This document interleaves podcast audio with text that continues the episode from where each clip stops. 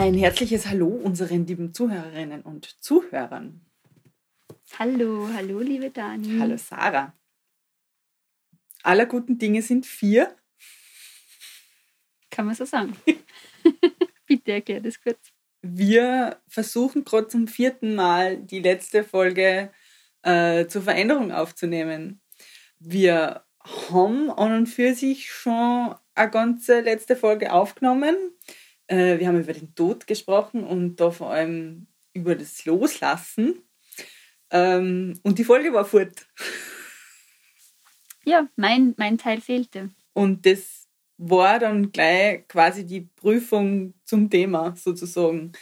Ähm, also wie, wie geht man um mit Situationen, ähm, wo man sich das Ergebnis ganz anders vorgestellt hat, wo man vielleicht auch Energie, Zeit, alles Mögliche eingesteckt hat und auf einmal ist das Ergebnis total entgegengesetzt von dem, was man eigentlich wollen hat. Oder weg. Oder weg. Und wie, wie ist dir damit gegangen? Es war für mich gar nicht so schlimm, weil ich habe mir schon während dem Aufnehmen gedacht, dass das cool ist, über was wir reden und es war ein guter Flow und hat sich recht gut angefühlt. Hat sich echt gut angefühlt. Recht, das war ein furchtbares Wort. ähm, und dann war das weg und ich glaube, mein erster Gedanke war, naja, wenn wir das jetzt nochmal aufnehmen müssen, wird es sicher noch besser. also ich glaube schon, dass ich viel besser als früher noch loslassen kann. Na, ganz sicher. Also ich glaube, wäre mir das vor fünf Jahren passiert, wäre ich echt komplett auszuckt und hätte gesagt, ah, was ist denn das für Scheiß und hätte da herumgeflucht und mich geärgert und wäre irgendwie voll arg gewesen. Aber meine erste Reaktion war ja dann gleich, ja, okay, passt, dann können wir entweder nur mal Folge aufnehmen oder das oder das oder das. Also es war, es war sofort abkalt irgendwie. Vor allem auch in dem Hintergrund, dass wir ja vorher schon technische Probleme gehabt haben und dann gestern wieder technische Probleme gehabt haben und so. Aber das ist, das, das juckt mich echt gar nicht. Also gar nicht, gar nicht. Ja, loslassen ist, ich habe über das jetzt ein bisschen nachdenken müssen, das ist ja, das betrifft ja ganz viele Bereiche und ein Bereich, oder wo ich mir halt auch immer gedacht habe, dass es so wichtig ist, ist jetzt, was Fotos oder Erinnerungsstücke betrifft, weil, weil ich mir halt immer gedacht habe, das hilft mir dabei, dass ich mich an diese schönen Zeiten erinnern kann. Ja, aber was tue ich denn mit diesen ganzen Erinnerungen? Das ist ja, das ist ja irgendwie auch too much. Ich habe jetzt auch dadurch, da habe ich dann halt so weitergedacht und habe dann auch gemerkt, für mich geht es auch eher darum, ich mag schöne Erinnerungen machen und ich mag dann, dass die zu mir als Mensch beitragen. Nicht, damit ich mich dann an die erinnern kann oder andere Leute davon erzählen kann, sondern einfach, dass das zu meinem Grundgefühl beitragt. Und dann kann ich vielleicht nicht mehr genau sagen, ähm, warum ich in der Situation gut drauf bin oder warum ich mich da gut fühle. Es kann sein, dass da einfach gewisse Erfahrungen und Erinnerungen in der Vergangenheit dazu beitragen, aber ich muss die nicht mehr wissen finde ich. Ich werde dann am Ende meines Lebens eh ausgewählte Sachen wissen, ob es wert sind, sich daran zu erinnern oder nicht. Das, darüber habe ich nicht zu entscheiden.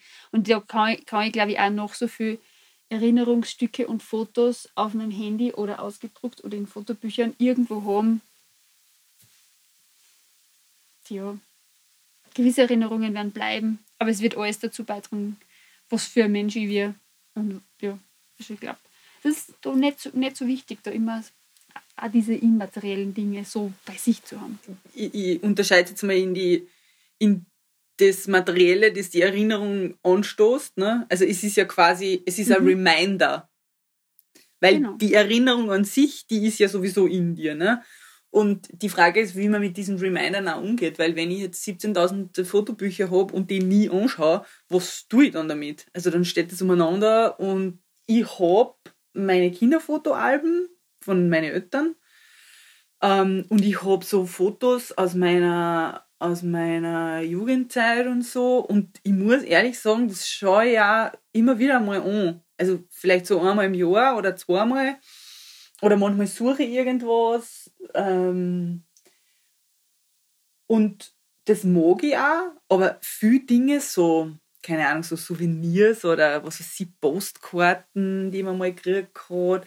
so ganz viele Sachen, die ich dann auch angeschaut habe und wo mir dann aufgefallen ist, äh, also beim Umzug habe ich das jetzt wieder gemacht, ich, ich weiß gar nicht, wer die Person, ich kann mich nicht daran erinnern, wer die Person war, die mir das geschrieben hat. Vor 20 Jahren oder 30. Das habe ich alles weggehauen. Also ich, ich, glaube, alles, was, was nichts anstoßt oder manchmal gibt es Erlebnisse, da sagt man, das war für mich so entscheidend und die Erkenntnis, die ich aus diesem Erlebnis gezogen habe, die möchte ich mir gern vor Augen führen. Wieder und wieder, weil das irgendwas mit meiner Entwicklung tut oder so. Dann finde ich das durchaus sinnvoll, dass man sich das, keine Ahnung, auch irgendwo hinstellt oder aufzeichnet oder aufschreibt oder whatever. Aber ich, ich, glaube, Input, der nichts mit einem tut, so richtig, sondern der man eigentlich nur belastet, so wie materielles, also Besitz bindet ja, das haben wir sicher auch schon mal erwähnt, das kann man geflissentlich ziehen lassen. Da merke ich ja, ich freue mich jetzt, wenn ich alte Fotos sehe, auch Fotos von meiner Oma, wo sie zwei Jahre alt ist. Das ist halt cool, weil diese Dinge, die zeigen mir jetzt, wie das damals ausgeschaut hat mhm. oder wie ich als Kind ausgeschaut habe. Das, ähm, da erinnere ich mich an nichts. Also das ist kein Reminder. Das ist auch eine Dokumentation von vergangenen Zeiten. Aber da brauche ich auch nicht 5000 Handyfotos mit unterschiedlichen Belichtungen von der gleichen Situation. Also das brauche ich nicht. Da brauche ich, da habe ich ein Foto von meiner Oma, wo sie zwei Jahre alt ist. Ich habe ein Foto von mir, wo ich vier Jahre alt bin. Oder ein Foto, wo ich auf die Welt gekommen bin. Solche Fotos, das reicht da, dass ich weiß, wie was ausgeschaut hat. Wo du gesagt hast, dass man Gegenstände, die was mit am Machen, ähm, sie schon aufgehalten kann. Ich merke, Leute, die gerade die zu viel haben, tendieren dazu, Dinge auch zu halten, weil sie noch funktionieren. Oder weil noch nichts, weil es noch nicht hin ist. Du meinst sowas wie, ich habe eine Kaffeemühle, mache aber nie Kaffee, aber ich tue es nicht weg, weil die ist ja nur gut. Kennt ihr ja irgendwann genau. einmal brauchen. Okay, ja. Ja. Ich habe also ich bei mir jetzt gemerkt, wenn ich ausmisst, ich habe immer eine Kiste mit Dingen, die noch so schön sind, dass, dass sie viel zu gut sind zum Wegschmeißen, weil man denkt, da würde sich wer anderer drüber gefreien. Und das gebe ich dann zur Caritas oder es gibt ja einen Verschenkladen und so, da bringe ich das dann hin und ich denke mir, da, da tue ich, wenn was gut wird, gebe ich was gratis her, weil andere kann das gratis haben. Und das, und was das Allercoolste ist, noch original verpackte Dinge sind hin und wieder dabei. Die bocke ich gar nicht aus. Die, echt, wenn ich was finde, was noch original verpackt ist, habe ich sie offensichtlich nicht drauf. oder habe. Das geht da straight in diese Kiste. Großartig. Ich brauche es gar nicht auspacken und vielleicht nutze ich es. Nein, ich nutze es offensichtlich nicht und ich brauche es ja anscheinend auch nicht. Ah, das ist super. Das, das finde ich eigentlich auch vorher gute, einen guten Leitsatz. Alles, was ich nicht brauche, gebe ich her. Und zwar brauchen im Sinn von äh, zum Überleben, regelmäßig benutzen äh, oder mir gut tun. Weil also, es gibt ja Sachen, was weiß ich, Dekogegenstände, Kunst, was, solche Dinge, die braucht man jetzt nicht zwangsläufig zum Überleben oder so und die benutzt man auch nicht, aber die, die inspirieren einen auf eine Art und Weise. Ne? Ähm, ich ich glaube, das ist, das ist der, der Leitsatz zum Ausmisten. Und zwar in, jetzt gar nicht nur ähm, Dinge, sondern auch so, also manchmal verändern sich menschliche Beziehungen ja und wie soll ich sagen, Freundschaften oder Beziehungen tun einem nicht mehr gut oder also das hat sicher jeder auch schon mal erlebt, dass man, dass man äh, Freundschaften einfach loslässt und dass man einfach sagt, okay, die, die Person, die, da ist irgendwas passiert oder das tut mir nicht mehr gut oder keine Ahnung, dann kann man das auch gehen lassen. Also das sind ja auch Dinge, die einen belasten oder die man mitschleppt, wenn man sie dann, keine Ahnung, alle sechs Monate bei irgendwem einfach, weil es notwendig ist, einfach mal meldet und dann zehn Minuten telefoniert und dann weiß das wieder. Also das hat man ja als ein inneres To-Do dann irgendwie ähm, die ganze Zeit dabei und das glaube ich, kann man auch geflissentlich gehen lassen. Man kann auch Routinen gehen lassen. Uh. Also ich finde, Routinen fallen da auch rein. Ja. Ähm, und das, was du jetzt als, was mir Freude macht oder Freude macht, beschrieben hast, das würde ich als Kultur bezeichnen. Mhm. Kultur brauchen wir jetzt nicht, aber das ist etwas, was unsere Gesellschaft hervorgebracht hat, einfach weil es schön ist und weil es uns ein gutes Gefühl gibt oder andere Bedürfnisse befriedigt. Aber ähm, ich würde ja so ein Fotoalbum, so Deko-Gegenstände, Bilder, alles Mögliche, einfach als Kultur bezeichnen. Und so wie es einfach einen, Überfluss an Kultur geben kann. Stell dir vor, du gehst jeden Tag in, in die Oper, jeden Tag ins Theater, ins Kino. Das ist einfach zu viel, du, du kannst es nicht mehr aufnehmen. Wie schön ist es, wenn du einmal im Monat so einen Kulturabend hast und das richtig genießt. Du gehst ins Kino, zelebrierst das voll. Ungefähr so, glaube ich, kann man das auch mit Gegenständen handhaben. Ja, und Routinen loslassen, die einfach einmal hinterfragen. Routinen haben halt den Vorteil, man denkt nicht drüber nach. Wie praktisch ist das? Zähneputzen in der Früh und am Abend, denke ich nicht nach, das ist meine Routine. Ähm, auch andere Dinge, positive Übungen, Meditationen, was weiß ich, wenn man das ja als Routine in seinen Alltag integriert, dann ist es kein Aufwand mehr. Aber das Negative ist halt auch, wenn es schlechte Routinen sind. Mir fällt jetzt nur Rauchen ein. ich kann so was Aktuelles erzählen, weil ich habe gerade vor, vor eineinhalb Stunden echt über das nachgedacht, weil ich kann mich erinnern, wir haben vor ein paar Folgen habe ich erzählt, dass ich erst eine neue Routine entwickeln muss für mein Homeoffice-Leben. Ähm, und diese Routine habe ich ja entwickelt und, und da haben wir ja dann auch drüber geredet, dass man alte Routinen ruhig einmal gehen lassen kann und so. Also das Thema haben wir ja schon mal gehabt. Ich habe ja jetzt die Routine gehabt, dass ich in der Früh aufstehe und dann immer gleich arbeiten anfangen.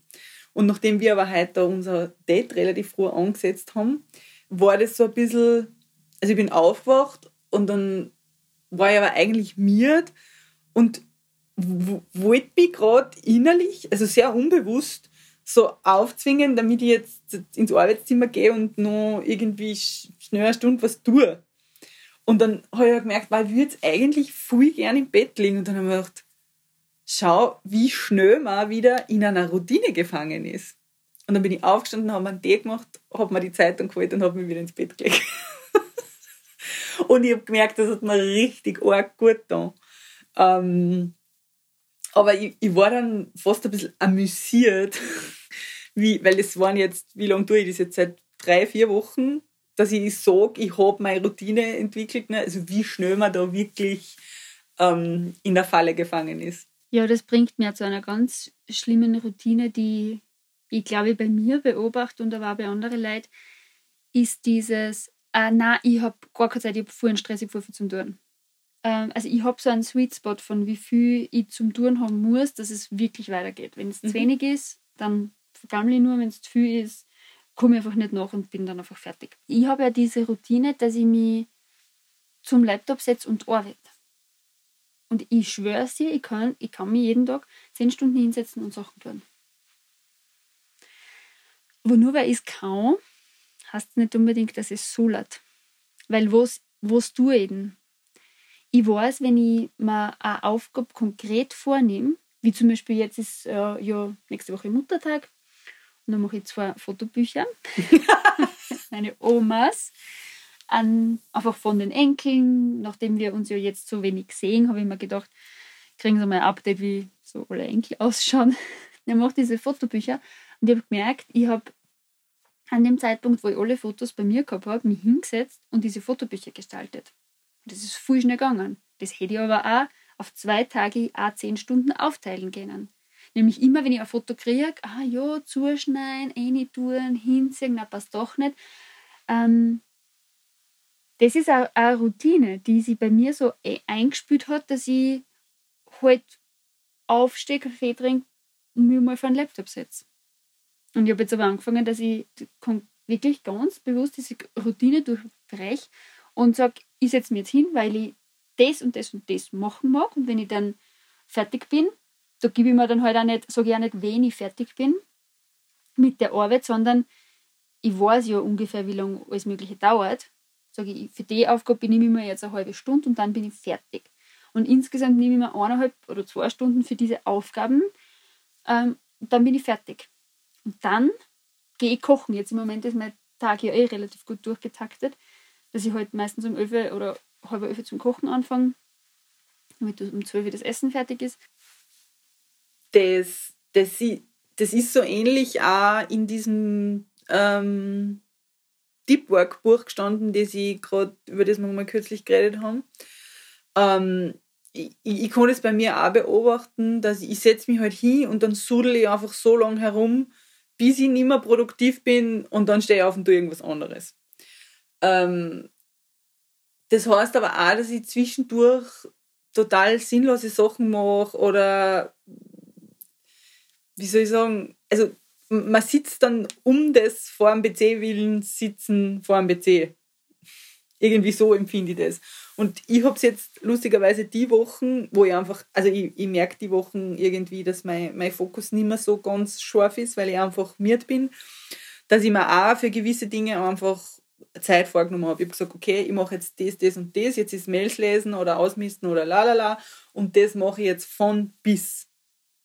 Und vor allem nicht so lange zu arbeiten, bis ich komplett mir und viel äh, wie soll ich sagen, bis ich super unproduktiv bin, sondern einfach zu sagen, okay, ich, ich schöpfe die produktive Phase, die ich habe, das sind meistens, ist es irgendwas zwischen 30 und 50 Minuten, da ziehe ich es jetzt voll ähm, ungestört durch und dann stehe ich auf. Weil dann brauche ich auch keine Pause von zwei Stunden, um wieder produktiv werden zu können, sondern dann nehme ich mir 30 Minuten, setze mich auf den Balkon, schaue ein bisschen, trinke einen Kaffee, was auch immer, mache irgendwas Nettes, ähm, und dann setze ich mich hin und bin voll fit und starte wieder 50 Minuten oder was auch immer. Also das macht, das macht total Sinn. Jetzt sind wir von Routinen loslassen wieder sehr weit ja, und, äh, in, dieses, in diese Richtung. Und eigentlich wollten wir ja über den Tod reden. genau. Und das, auf das wird jetzt wieder einen sehr uneleganten Bogen. Das macht nichts. Äh, spannend. Man, man, kann manchmal auf dem Weg einfach sagen, okay, ich, ich, ich, ich gehe jetzt nicht geradeaus weiter, sondern ich drehe um und gehe nochmal zurück. Ja, genau. Also das war Muss kein... definitiv umdrehen. ähm, drehen wir um zu dem Thema, das ja jetzt das letzte in der Reihe Veränderung ist, nämlich die letzte große Veränderung, wie du sie bezeichnet hast, nämlich den Tod. Und dass du auch draufgekommen bist, dass du sehr viel von diesem Skill loslassen dazugehört, um wirklich sterben zu können. Ich übergebe das Wort jetzt an dich, weil ich glaube, du kannst besser über das reden. Um, ähm, das weiß ich gar nicht.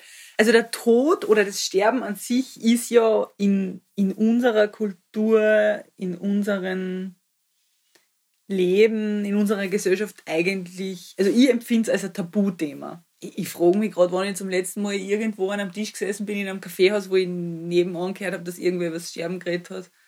Also in den letzten sechs Wochen mal sicher nicht, aber. ähm, und ich, ich glaube aber schon, wenn man sich intensiv mit. Also man kommt, wenn man sich mit dem Leben beschäftigt, nicht dran vorbei, sich mit dem Tod zu beschäftigen, weil das, also das ist ja genau das, was am Leben so interessant ist, sage ich jetzt einmal unter Anführungszeichen, dass es nämlich endlich ist. Und das ist die einzige Sache, die, die uns alle absolut ganz sicher ähm, passieren wird. Wir werden sterben. Mm.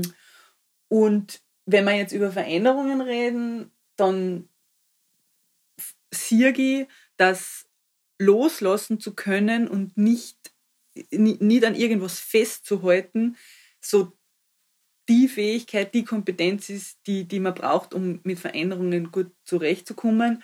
Und das, ich glaube, wenn man das im Leben übt ähm, und wenn man sich diese, diese Mechanismen auch bewusst macht, dann kann man auch gut sterben. Warum das Thema jetzt für mich gerade so relevant ist, ist, weil ähm, gerade vor kurzem, also letzte Woche, ähm, meine Taufpatin gestorben ist.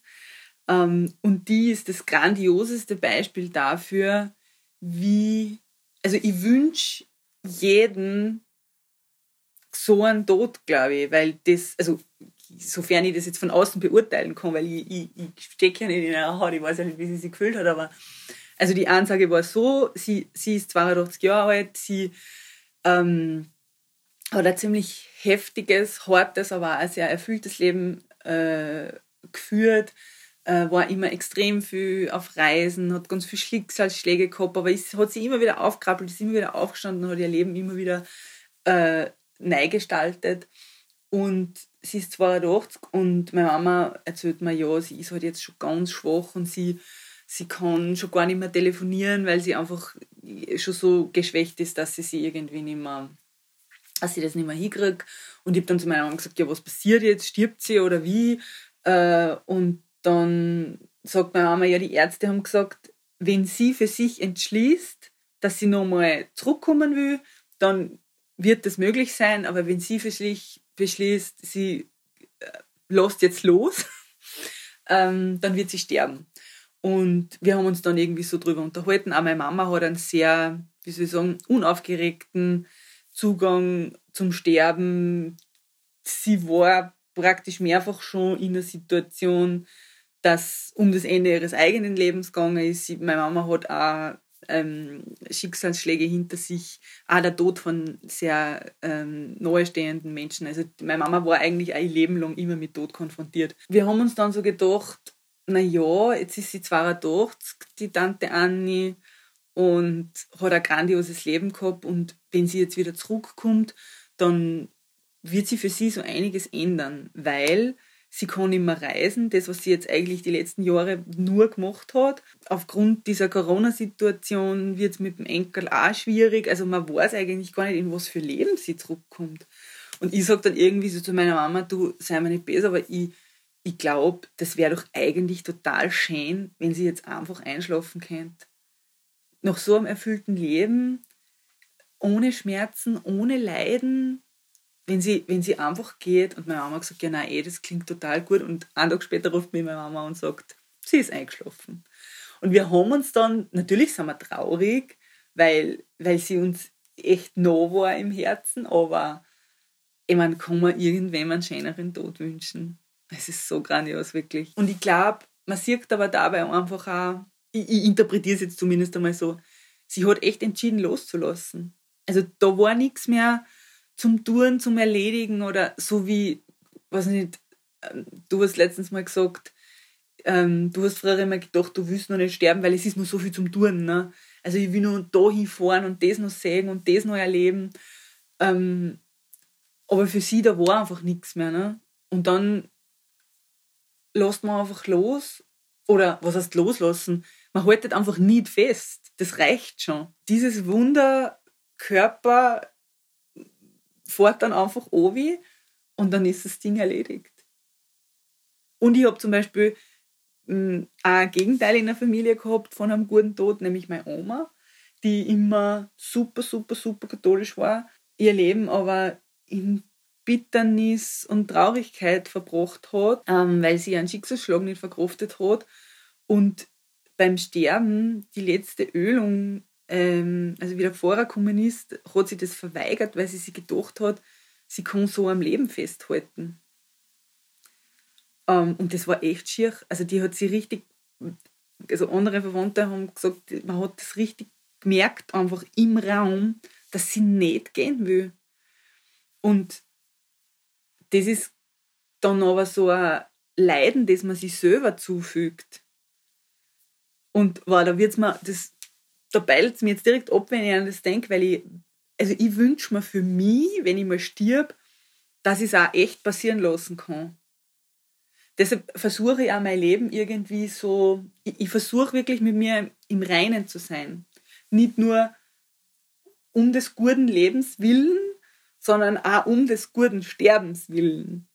So würde ich das bezeichnen. Und Skill Nummer eins ist, lass es gehen, nimm es wie es ist wenn es dich erwischt, erwischt es dich.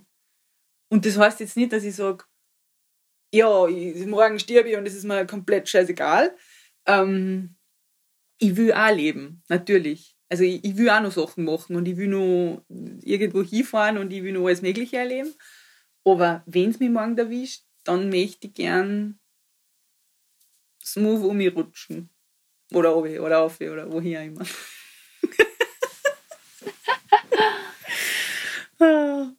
ja. Wie, was, wie, wie ist bei euch mit dem Tod in der Familie? Ja, also ich habe einfach in meinem Leben sehr wenig Berührungspunkte mit dem Tod gehabt. Das war nicht präsent. Das war das, ähm, das war immer für mich so eine Horrorvorstellung als Kind. Zu der Zeit, wo ich halt noch ähm, Schule gegangen bin, dass meine Großeltern sterben. Weil natürlich sind die Großeltern von anderen Schulkolleginnen und Schulkollegen von mir gestorben. Und ich wollte das nicht, weil. Ich, Hast du noch alle deine Großeltern leben noch? Nein, okay. nur zwei Omas. Mhm. Aber bis vor nicht allzu langer Zeit haben halt alle noch gelebt, also alle vier, vier Großeltern und ich bin in einem Haus von zwei Großeltern aufgewachsen. Also einfach ich mit meiner Familie im ersten Stock und meine Großeltern im Erdgeschoss. Und für mich waren das einfach ganz arge Bezugspersonen, die wie Eltern sind, aber halt lockerer, weil es halt nicht die Eltern sind. ähm, ja, das war für mich eine ganz, ganz schöne Vorstellung. Oder auch, dass meine Eltern sterben. Ich habe so Panik gehabt davor, dass als ich, als ich ein Kind war, hat es natürlich noch kein Handy gegeben. Und wenn meine Eltern waren einmal öfters in Italien oder so bei Fremden und sind dann spät heimgekommen, weil wir, ich mit meinen Geschwistern war halt bei meinen Großeltern, die haben eh auf uns aufpasst und ähm, ich weiß jetzt nicht mehr genau, wie das hergegangen ist, aber ich kann mich noch so gut an das Gefühl erinnern, wenn meine Eltern nicht zur vereinbarten Zeit daheim waren. Sagen wir, sie sagen, sie kommen gegen sieben am Abend heim und sie sind um elf am Abend noch nicht daheim, dann habe ich Panik gehabt. Panik, dass ihnen was passiert ist, sie gestorben sind und nicht mehr heimkommen. Ich habe aber das nie erlebt und habe immer so ganz viel Angst davor gehabt. War der Gedanke konkret, dass sie gestorben sind? Ja. Also kannst du, okay, weil ich kann mich, ich, ich mich auch erinnern, dass ich an diese Situationen, wo ich einfach, also wo die Eltern einfach weg waren, ne? Und, oder wenn sie weggegangen sind irgendwo hin, dass, dass ich, ich glaube, das ist so ein bisschen ein universelles Gefühl von Kindern, dass, dass die Eltern einfach weg sind und das will man natürlich nicht. Aber ich kann mich nie erinnern, dass ich, dass ich echt gedacht, also sterben war da überhaupt, na, das war in meiner. Ja, Autounfall, das war halt immer das, das Autounfall und man hört noch nichts im Radio, weil es nur so frisch ist, was so, oh, ganz schlimm. Ich ganz viel Angst gehabt. Und die erste Person, die dann gestorben ist von meiner, also von meiner engeren Familie, ist meine Tante, die ist 2012 gestorben an Lungenkrebs. Und die hat, das war wirklich ähm, sehr, sehr traurig für uns alle. Sie war die Taufpatin von meinem Bruder und sie hat, weiß jetzt gar nicht, vielleicht eineinhalb Jahre Krebs gehabt. Ähm, und da hat, sie halt dann, hat man dann schon wieder immer wieder so Veränderungen bei ihr gesehen und dann zum Schluss war sie im Krankenhaus. Und dann ist es ihr echt schlecht gegangen und sie hat, sie hat schon gewusst, dass sie sterben wird. Und sie hat dann ihren eigenen Tod irgendwie moderiert. Das war ganz schräg, weil sie uns dabei geholfen hat, dass wir auch loslassen können. Ah, wie cool das, ist das, oder? Voll cool. Das hat mir, das war sehr beeindruckend für mich, dass sie das so macht. Dass sie auch einfach darüber redet, dass halt auch alles so seine Zeit hat und es ist gut, wie es ist und ähm, dass man da nicht so verkrampft an dem festhält, es darf nicht sein, es darf nicht sein, es darf nicht sein, du bist noch viel zu jung, du, du hast noch gar keine Enkel, du, wir müssen noch so viel zusammen machen, du musst mhm. noch sehen, was aus uns allen wird. Das, was bringt das? Sie hat das einfach so gut moderiert und es war dadurch auch schön traurig. Also es mhm. war richtig schön, es war richtig traurig. Wir haben alle voll viel geredet. Also wir drei Geschwister und ihre Kinder bestimmt auch. Das habe ich halt nicht immer so miterlebt, weil wir uns nicht so viel gesehen haben. Aber es war voll traurig für uns, aber auch voll schön. Mhm. Und im gleichen Jahr im Sommer ist dann mein erster Opa gestorben. Relativ überraschend eigentlich. Also er ist ins Krankenhaus gekommen und hat sich dann dort, ich, einen Keim eingefangen. Also war dann innerhalb von kurzer Zeit, ist er dann gestorben. Es war dann schon relativ absehbar, dass es ihm sehr schlecht geht. Also er ist dann nicht überraschend gestorben, aber ähm, relativ schnell. Ähm, und da habe ich dann gemerkt, dass ich da was mitgenommen habe von dem ersten Tod in dem Jahr. Dass es seine Zeit hat und dass ich kann an dem, dass wer andere stirbt, wirklich nichts ändern. Gar nicht. Mhm. Und damit dann okay zu sein und zu sagen, ich bin so froh, dass ich so eine Tante gehabt habe, ich bin so froh, dass ich so einen Opa gehabt habe. Und dann 2015 ist mein zweiter Opa gestorben. Da habe ich dann auch gemerkt, ich bin einfach so froh, dass ich das Glück gehabt habe, so einen Opa zu haben. Ich, hätte ihn natürlich noch gern länger. Aber das ist nicht, ich entscheide das nicht. Mhm. Ich kann mich damit abfinden. Und ähm, ja, für mich war das auch, für mich war immer klar, dass meine Großeltern, also der zweite Opa, der gestorben ist, wo ich aufgewachsen bin, ähm, mit meiner Oma gemeinsam sterben wird. Weil die zwar einfach so eine Einheit waren immer. Und das heißt natürlich, meine Oma ist ganz, so war fertig. Also wirklich, die wollte, wenn sie es entscheiden hätte können, mehr, wäre sie wahrscheinlich gestorben. Sie hat echt nur gesagt, dass, also sie war total fertig, ganz, ganz lang. Und irgendwann hat sie sich dann aber auch wieder da rappelt, aber sie vermisst halt ihre Tochter, also es war meine Tante und ihren Mann schon sehr. Sie sagt aber immer, sie ist so froh, dass sie, sie war ja 65 Jahre mit einem verheiratet, also ewig, dass sie so, sie sagt immer, sie, war so, sie ist so froh, dass sie so einen guten Kameraden gehabt hat. Und sie hätten schon noch gern da, das merkt man, also da, da ist noch diese, diese, diese ganz arge Trauer. Und dieses, also sie hat auch bei ihrer, Tochter immer gesagt, warum, warum nicht ich? Warum ja, kann der Klassiker, nicht ne? mich nehmen? Sie ist noch so jung, sie ist so 60, hätte einfach noch echt nicht sterben brauchen. Das hat sie dann halt oft gesagt und da hadert sie, glaube ich, schon auch damit. Ähm, aber das sind die, die einzigen Tode, die ich miterlebt habe. Und ja, das, also das war's, da habe ich einfach keine. Aber du hast ja dann eh quasi gute, wie soll ich sagen, also gute Vorbilder, äh, was, was das Thema betrifft eigentlich. Ähm, ja. Weil wenn man das, wenn man das so sieht, wie wenn man mit dem Gefühl so bewusst umgeht und, und, und einfach auch also wenn jemand, der stirbt, den Lebenden das Gefühl gibt, das ist jetzt okay, dann ist es auch für die Lebenden mehr okay. Ne? Mhm. Und so kannst du aber auch ähm, für die dir Gedanken machen, wie, wie, wie mächtig an das mein Tod einmal ausschaut. Ne? Und ähm, also ich glaube schon, dass es super essentiell ist, dass man, dass man sich diese Gedanken macht. Weil ich sehe zum Beispiel bei meiner Oma, die jetzt, die noch lebt, da ist auch, also mein Opa vor, vor zwei Jahren gestorben, die waren auch so, also eben ähnlich lang zusammen und zwar immer zusammen. Da hat es nur die zwei gegeben. Und die, meine Oma war eigentlich immer super fit und super lustig und super aktiv. Und wir haben auch immer gedacht, die Oma wird gleich sterben, wenn der Opa stirbt. Ähm, ist nicht passiert, aber die Oma ist innerlich gestorben. Also die ist, mit der ist nichts mehr anzufangen. Wirklich nicht, also gar nicht.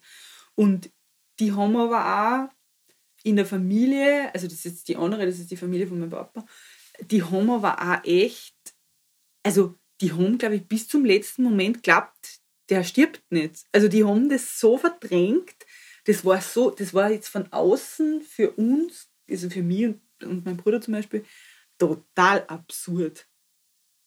Wie, wie, und, und sie reden auch nur darüber, wie furchtbar das ist, dass der Opa jetzt nicht mehr da ist. Und also da, da, sieht man so dieses, dieser gegenteilige Mechanismus, der eben passiert, wenn man so festhaltet. Ne? Also, und die haben auch ein A4-Büdel ausdruckt, wie der Opa im offenen Sack liegt. Und einen Schnellhefter draus gemacht. Und schauen Sie das echt an. Und also es ist wirklich, ich, ich, ich, ich finde es ganz strange. Ich, ich, ja. Aber das ist für mich ganz klar so, also das ist was, so, durch sowas will ich nicht gehen. Also ich, ich möchte nicht, wenn, wenn Menschen, die mir nahestehen, so sehr einfach, um nicht verletzt zu sein, die Sterblichkeit verdrängen, dass es mich dann so hertut. Das, in, in so ein Leiden möchte ich mich nicht begeben. Das, das macht irgendwie für mich keinen Sinn. Ja, und also eben loslassen. Und das, das Coole am Loslassen ist halt einfach auch, dass man das bei jeder Veränderung ähm, üben kann. Ne? Die, egal wie klein oder wie groß sie ist. Ich kann mich erinnern, ich habe früher immer so ein, ich habe mir alte SIM-Karten aufgehalten, um Nachrichten, die mir irgendwer geschrieben hat, nicht zu verlieren. Was absurd ist. Jetzt im, Rückblick, ne? Aber wie ich 23 war, war das wichtig, dass ich von irgendwelchen Knusis Liebesschwüre auf meinem Handy gehabt habe. Ähm, und ich kann mich noch erinnern, mm, von meinem letzten Freund, äh, habe ich natürlich irgendwie so einen Nachrichtenverlauf gehabt, der Kilometer lang war. Und äh, von einem auf den anderen war mein Handy kaputt und meine ganzen Verläufe, alles war weg, nichts gesichert. Und das hat mich null gejuckt. ich meine, dem ist natürlich ein Prozess vorausgegangen, dass ich gelernt habe, Dinge so zu nehmen, wie sie sind, äh, dass ich gelernt habe, damit umzugehen, wenn Dinge nie so kommen, wie ich sie gern hätte, ähm, dass man flexibler wird und offener und einfach ein bisschen mehr mit dem Leben mitgeht, als dass man das Gefühl hat, man muss das Leben dahin zwingen, wo man hin will. Ähm, und das sind diese kleinen Schritte, die man zum guten Sterben hin macht. Also ist das alles nur der Testlauf für den letzten Sprint. Oder was auch immer das dann wird. Für manche wird es ein Marathon, keine Ahnung. War das jetzt das Schlusswort zu dieser Folge? Das war mein Schlusswort. Da gibt es nicht mehr, mehr zum Sagen. Ja, das ist sehr schön. Danke, Sarah. Es war wieder mal ein großes Vergnügen mit dir. Danke, Dani.